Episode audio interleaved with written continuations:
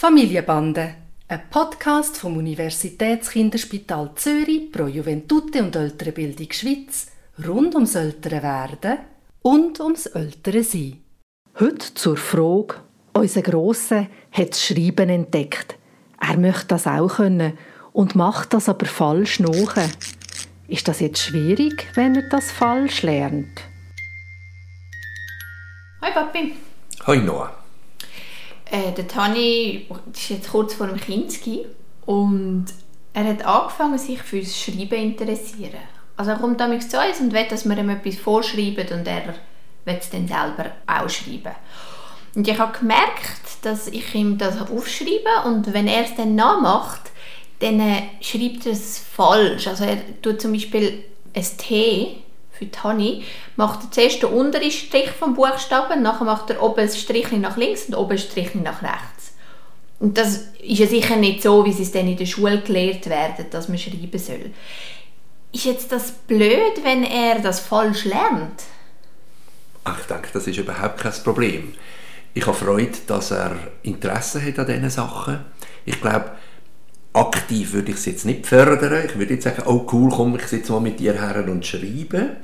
Aber alles, was ein Kind von sich aus Interesse zeigt, finde ich, dürfen wir reagieren und dürfen es auch richtig vormachen und korrigieren würde ich unter keinen Umständen. Und wie ist denn das aber später, wenn er jetzt etwas so auf die Art und Weise lernt und dann kommt er in die Schule und muss, sich, muss das umlernen? Ist das, schadet das nicht? Für hm. Und dann kann er etwas lernen in der Schule. Was, äh, um wie viele Buchstaben handelt es sich denn da? du, es kommen immer mehr dazu. Ja, ja. Aber es werden einige sein, die gut gehen und andere sein, die noch schwierig sind. So kommt das dazu.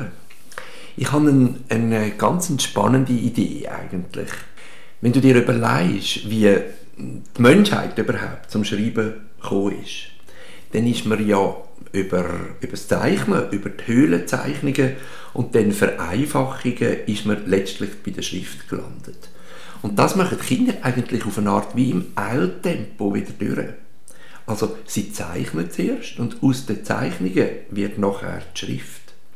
Und wenn du jetzt als Zeichnen daran denkst, zum Beispiel auch wie der, wie der Tani zeichnet, dann äh, tun ja viele Kinder so mit vier äh, den sogenannten Kopffüßler zeichnen.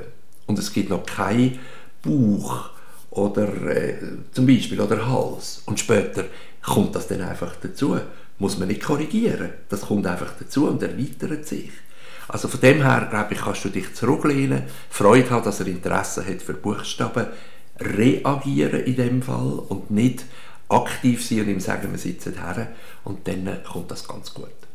Ja, es macht eigentlich völlig Sinn, was du sagst. Irgendwann wird er dann auch merken, dass es nicht so flüssig kommt für ihn und dass es eigentlich wahrscheinlich angenehmer wäre zum T schreiben, wenn er zwei Strich macht und nicht drei daraus. Ganz genau.